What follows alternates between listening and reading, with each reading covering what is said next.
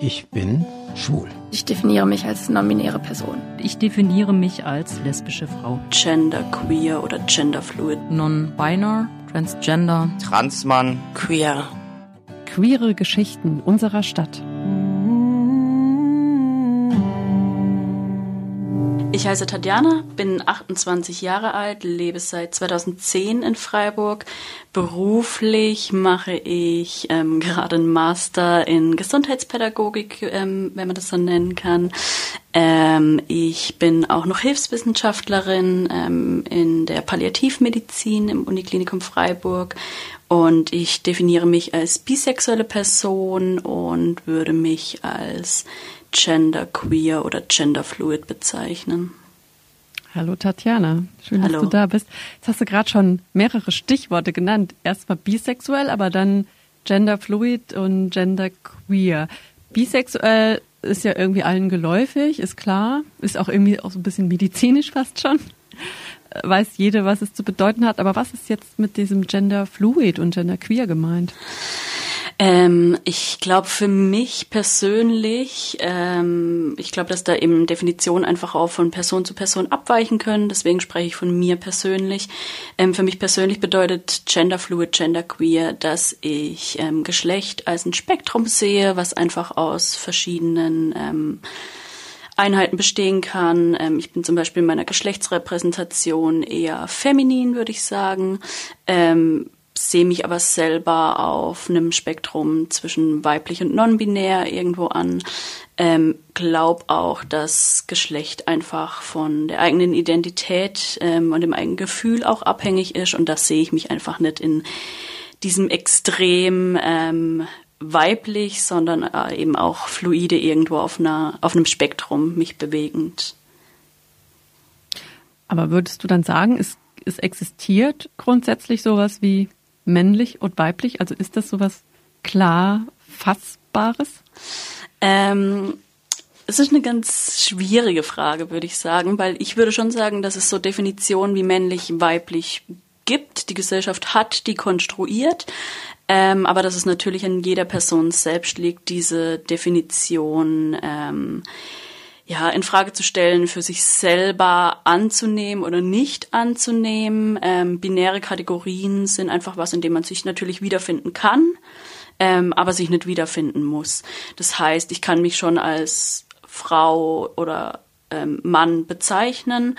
Ähm, es gibt aber natürlich noch viel mehr, was nicht in diese Schublade passt, was einfach dann auch verschiedene ähm, eben, wie kann man es sagen, ähm, Einheiten ähm, aufnehmen kann. Eben meine Geschlechtsrepräsentation kann das eine sein, meine Geschlechtsidentität ähm, kann aber wieder was ganz anderes sein.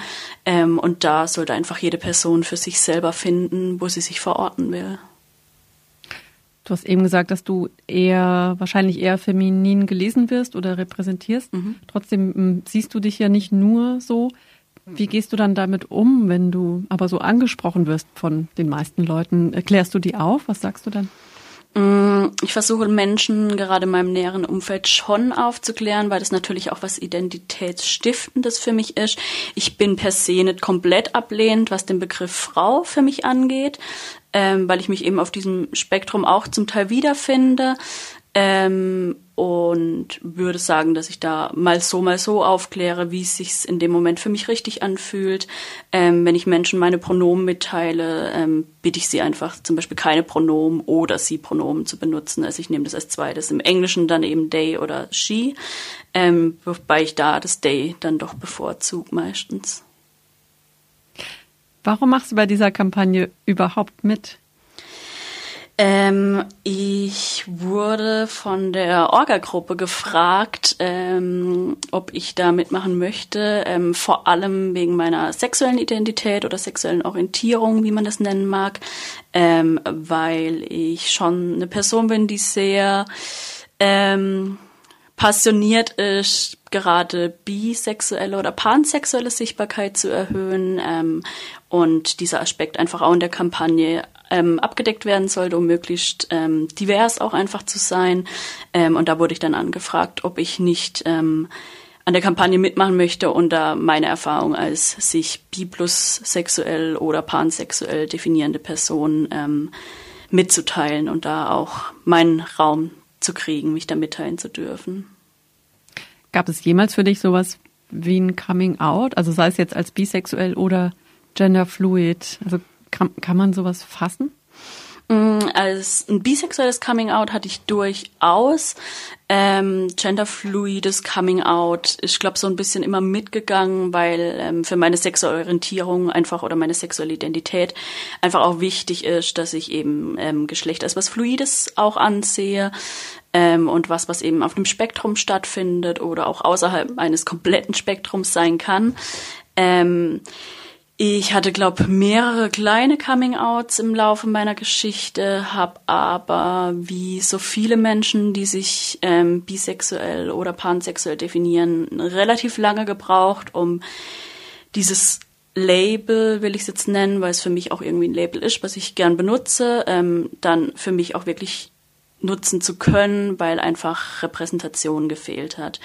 Ähm, ich glaube, mein erstes kleines Coming Out ähm, war mein inneres Coming Out. Das war schon relativ früh, ich würde sagen, wirklich als junges Mädchen mit acht oder so habe ich gemerkt, dass ich mich einfach, ähm, ja, dass ich einfach mich verschossen habe in irgendwelche Comicfiguren, ähm, in irgendwelchen Serien, die ich damals geschaut habe. Und das war gar nicht vom Geschlecht abhängig.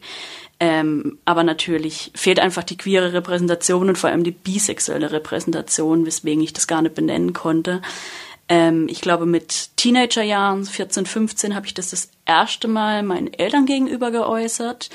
Ähm, aber eher in dem Sinne, dass ich es nicht so ganz verstehe, ähm, wie Menschen es abhängig vom Geschlecht machen können, wen sie sich verlieben, weil ich das für mich persönlich nicht verstanden habe, warum das für manche Menschen eben eine oder für die meisten Menschen in meinem Umfeld natürlich, wenn nicht sogar für alle, die Rolle eigentlich schlechthin spielt, dass es ein Mensch ist, den sie, also der ja vom damals noch binär, sehr binär gedacht, ähm, gegenteiligen Geschlecht ähm, ist und ähm, dann wirklich dieses Label für mich benutzen konnte ich wirklich irgendwann erst mit Anfang 20, nachdem ich andere Menschen ähm, kennengelernt habe, die sich queer verortet haben, bisexuelle Menschen in meinem Umfeld hatte, die sich ähm, offen so benannt haben und ich sagen konnte, ach ja, das ist das, was zu mir passt, nachdem ich einfach auch hauptsächlich in Beziehungen mit ähm, Cis-Männern bis dato war und irgendwann dann gemerkt habe, so, okay, ja, aber ich habe mich eigentlich auch immer in andere Leute verliebt, aber habe das nie so ganz zuordnen können, weil ich mich halt nicht für lesbisch gehalten habe. Ähm, und gedacht habe, nee, das passt nicht. Und das, das, was die Gesellschaft als das Normale ansieht, ist eben eine ähm, heterogelesene Beziehung. Und deswegen dachte ich, ja klar, wenn ich mich in Cis-Männer verlieb, muss ich heterosexuell sein, weil ich bin nicht lesbisch, ich verliebe mich ja in Cis-Männer. Hm. Oh, aber ähm, ist es dir wichtig, diesen Begriff bisexuell auch wirklich dann zu verwenden und auch auf dich anzuwenden, weil viele nehmen ja auch einfach das Wort queer und gut ist und da steckt ja alles irgendwie mit drin und mit bisexuell, also ich meine, da kommen wir auch gleich noch drauf, das sind ja auch äh, Stereotype oder so sogar Stigmata verbunden. Mm, für mich persönlich ist es sehr wichtig, den Begriff auch zu benutzen, wobei ich äh, mittlerweile eben gern dann den Begriff Bi plus sexuell oder nach dem Bi noch ein Sternchen ansetze ähm, oder eben pansexuell für mich nutze, ähm, um dies, also um wirklich eindeutig zu machen, dass damit nicht nur binäre Geschlechter Mann, Frau, Cis-Mann, Cis-Frau gemeint sind. Ähm, für mich ist aber sehr wichtig, diesen Begriff zu benutzen, weil ähm, es seit dato einfach ähm, gerade in, im queeren Kontext eine riesengroße Unsichtbarkeit von sich als bisexuell definierenden Menschen gab. Ähm, das fängt dabei an, dass große AktivistInnen ähm, von Beginn von queerem Aktivismus an eigentlich bisexuell waren, das aber entweder verschwiegen wird oder diese Leute fremdgelabelt werden. Ähm, und ähm, bisexuelle Menschen einfach schon immer im queeren Aktivismus auch ganz massiv vertreten waren und geht weiter über komplett fehlende Repräsentation in der queeren Szene, ähm, geht weiter, dass auch ähm, in der allgemeinen heteronormativen Welt einfach Bisexualität was ist, was sehr fetischiert, exotisiert wird und ähm, der Begriff queer nutze ich für mich persönlich auch und ich finde es auch schön, ähm, das große Ganze als queeren Aktivismus dann zu bezeichnen, weil letzten Endes ist alles queerer Aktivismus. Ähm, wir kämpfen alle ähnliche Kämpfe, würde ich es jetzt einfach mal nennen. Ähm, aber wir dürfen natürlich nicht übersehen, dass einzelne Personengruppe, Gruppen einfach unter einer besonderen oder einer besonders heftigen Marginalisierung ähm, nochmal oder nochmal davon betroffen sind. Ähm, das geht zum einen eben Personen, ähm, die ähm, nicht weiße Hautfarbe haben oder Transpersonen, meiner Meinung nach auch bisexuelle Personen, weil der Großteil des queeren Aktivismus doch oft ähm, gerade von heteronormativer Seite cisgeschlechtliche Lesben und schwule Personen ähm, ähm, in den Fokus nimmt und dadurch die anderen Gruppen weniger Raum kriegen ähm, und oftmals so ein bisschen verschwimmen dann. Hast du jemals dann auch negative Erfahrungen gemacht aus einer schwulen oder lesb oder jetzt eher lesbischen Community heraus als Bisexuelle? Das hört man ja auch sehr oft, dass man es als Bisexuelle da in, in keiner der Gruppen wirklich leicht hat. Mm. Ja, tatsächlich habe ich auch von queerer Seite schon oftmals diskriminierende Äußerungen gehört. Ähm, ganz unterschiedlich, manchmal dann oft über dritte Personen, die mir dann erzählt haben, dass Person XY ähm, was geäußert hat, was ich persönlich dann als bifeindlich bezeichnen würde, auf jeden Fall. Ähm, das, aber auch ich persönlich habe schon ähm, wirklich bifeindliche Äußerungen ähm, entgegengebracht bekommen. Ähm, ich glaube, was man wirklich am häufigsten hört von queerer Seite war, dass zum Beispiel sich als lesbisch definierende Personen einfach sagen, sie ähm, daten prinzipiell keine bisexuellen Personen, ähm, weil sie Angst haben oder das Gefühl haben oder die Vorerfahrung gemacht haben, dass Bisexuelle, vor allem da Frauen, ähm, dazu tendieren, sich in Anführungszeichen den leichten Weg zu suchen und sobald es um Familie, ähm, Ehe, Kinder kriegen, Hausbau geht, dann die Leute doch dazu tendieren, ähm, in hetero gelesene Beziehungen zurückzugehen. Ähm, und damit haben einfach ja mehrere lesbische Personen das mir gegenüber geäußert, dass sie eben aus diesem Grund keine bisexuellen Personen daten würden. Ähm, was auch schon passiert ist, war in einer ähm, die Diskussion, ähm, dass Leute es schwierig fanden, dass zum Beispiel auf dem CSD sich ähm, bisexuelle Menschen, die in einer hetero gelesenen Beziehung ähm, sich zum Beispiel, wenn die Personen sich auf dem CSD küssen, sie ja diesem heteronormativen Bild mit reinspielen würden und nicht zur queeren Sichtbarkeit beitragen würden, weil sie ja in einer Hetero-Beziehung in dem Moment sind, was meiner Meinung nach nicht stimmt, weil die Personen sind immer noch bisexuell oder zumindest ein Teil davon, damit queer und damit trägt man auch zur queeren Sichtbarkeit bei. Ähm, ja, eben ich hatte schon Personen gedatet, die eben gesagt haben, sie würden sich schon wünschen, dass ich lieber lesbisch wäre. Ähm, und habe öfter auch mal von Personen in meinem Umfeld gehört, die dann Gott sei Dank zu mir kamen und mit mir drüber sprechen wollten, ähm, dass sie zum Beispiel jemanden daten und die Person ist bisexuell und dass sie da ein bisschen Sorgen haben, dass es doch eben Thema werden könnte, dass irgendwann wieder ein Mann in deren Leben treten soll, ähm, was natürlich ein absolut ähm, ja falsches Bild ist oder ein Bild, was manche Menschen von Verhalten von Einzelpersonen haben ähm, oder Vorurteile, die sich, die sie glauben, die da bestätigt werden könnten. Ähm, und ich glaube, dass ja da einfach aktiv dagegen gearbeitet werden muss und Aufklärung betrieben werden, dass nur weil eine Person bisexuell oder sich als bisexuell labelt, heißt es natürlich nicht, dass diese Person ähm, das große Bedürfnis hat, irgendwann eine Person von einem anderen Geschlecht dann wieder zu daten. Du hast gerade schon den CSD erwähnt. Der ist ja für Freiburger Verhältnisse doch wahnsinnig groß. Ähm, wie beurteilst du sonst so die, die queere Szene in Freiburg? Ähm, die queere Szene in Freiburg habe ich das Gefühl, sind relativ viele unfassbar engagierte ähm, Einzelpersonen, die ähm, tollen queeren Aktivismus machen. Ähm, ich habe das Gefühl, die Freiburger queere Szene ist recht inklusiv, ähm, gerade im Kontext von der Universität, zum Beispiel das Regenbogenreferat, ähm, könnte man das sehr positiv nennen. Da ist schon dieses Gefühl von, ähm, man ist eine queere Community und nimmt verschiedene Gruppen mit ihren Besonderheiten in Fokus. Ähm, aber trotzdem ist da einfach dieses Gefühl von Einigkeit da.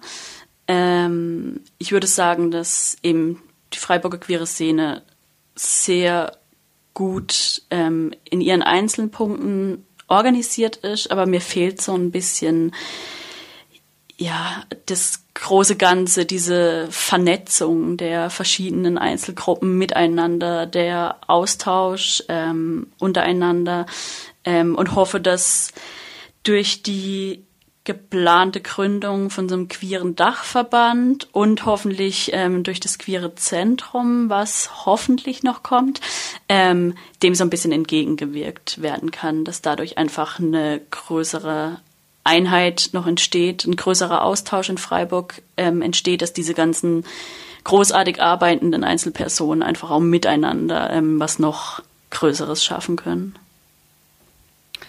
Und siehst du umgekehrt auch Probleme oder Gefahren in Freiburg? Also Freiburg gilt ja schon als relativ linksliberale Stadt, aber trotzdem gab es auch Negativberichte, gerade jetzt so in der Fußgängerzone. Hast du da selber schon was erlebt oder gehört von anderen? Mm, ja, ich würde Freiburg auch eher so als recht tolerante Stadt bezeichnen, ähm, aber natürlich ist auch eine Stadt, die so im Schnitt recht tolerant ist, nicht so ganz vor ähm, Diskriminierung gefreit. Ähm, ich habe verschiedene Sachen erlebt oder auch gehört, gerade als ähm, Person, die ähm, die eben eher feminin präsentierend ist, ist mir persönlich zum Beispiel auch schon mal im Nachtleben passiert, einfach beim Feiern gehen, dass ähm, ich da diskriminierende Erfahrungen gemacht habe im Sinne von Sexualisierung oder Fetischierung.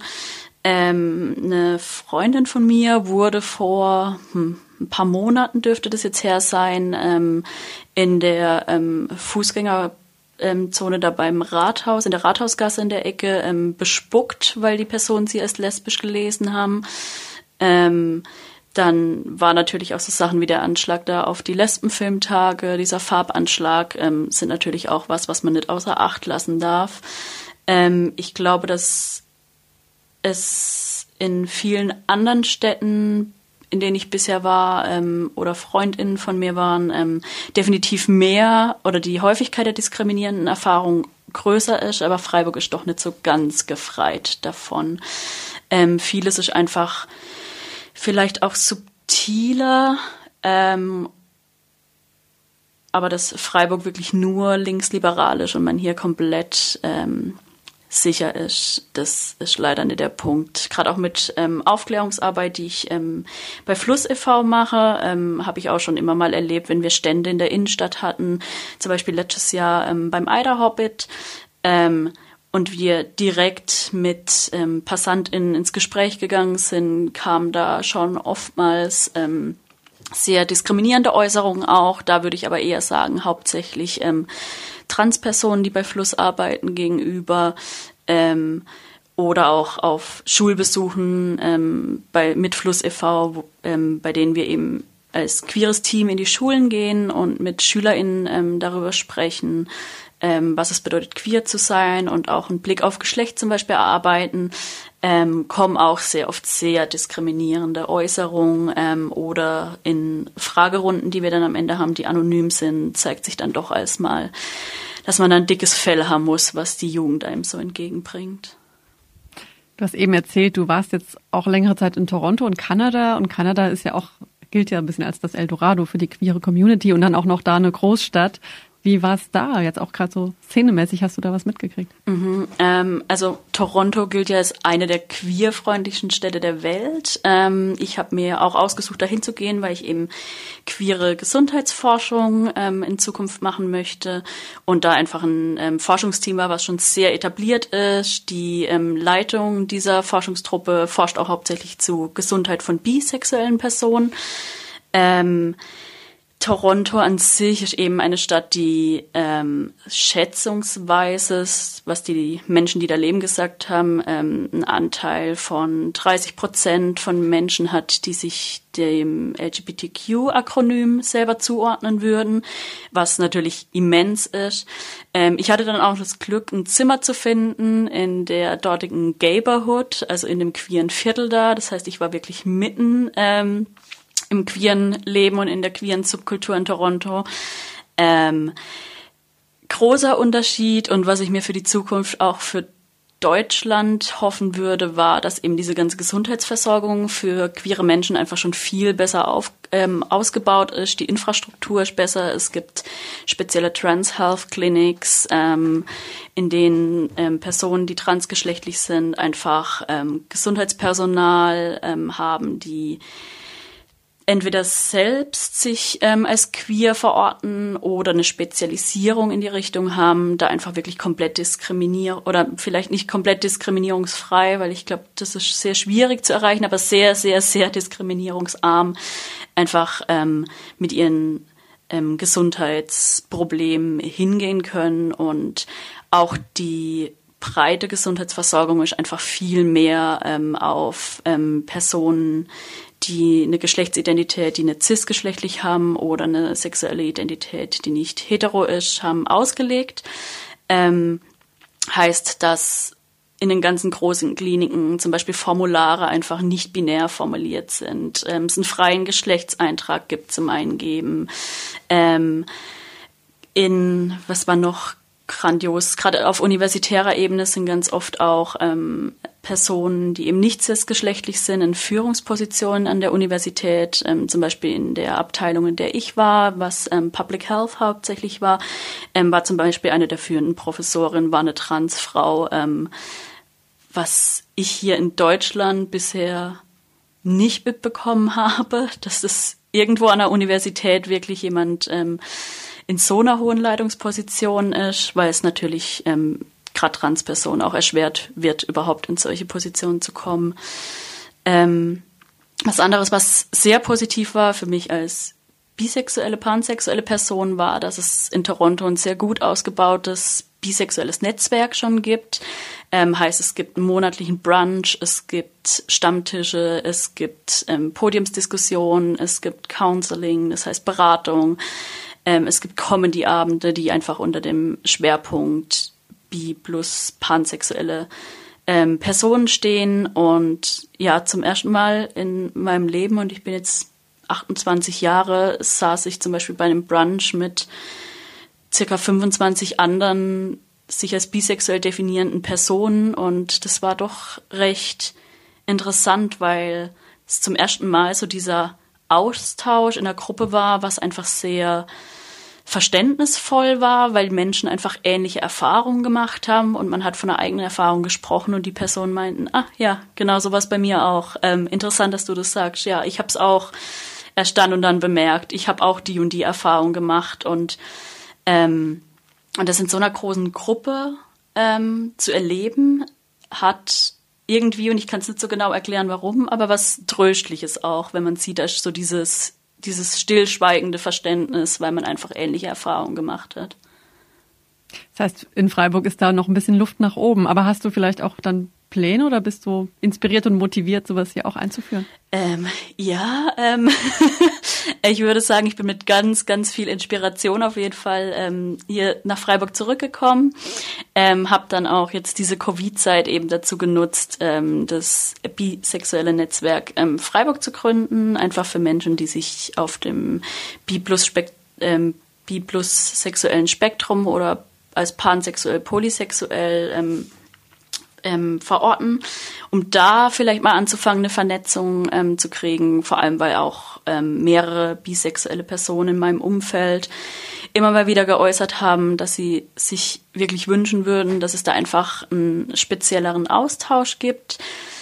Ähm, ich glaube, alles so wie in Toronto aufzubauen, ähm, ist eben eine Arbeit, die von vielen, vielen, vielen Personen getragen werden muss und leider auch nicht ganz so schnell funktioniert. Ähm, ich versuche ja meine Masterarbeit schon mal in die Richtung queere Gesundheitsforschung zu kriegen. Ähm, ich hoffe, dass das Thema ähm, dann angenommen wird, wenn ich das genau spezifiziert habe. Und wer weiß, vielleicht gibt's in Zukunft in Freiburg dann auch ähm, gesunde, äh, queere Gesundheitsforschung. Aber kann man jetzt natürlich noch nicht so genau sagen. Mal gucken, was die Zukunft da bringt. Das war die Geschichte von Tatjana. Und was ist deine Geschichte? Freiburgerinnen unsichtbar? LSBTTQ-Menschen in Freiburg. Eine Kampagne von Fluss e.V. und der Stadt Freiburg. Produziert von Radio Dreieckland.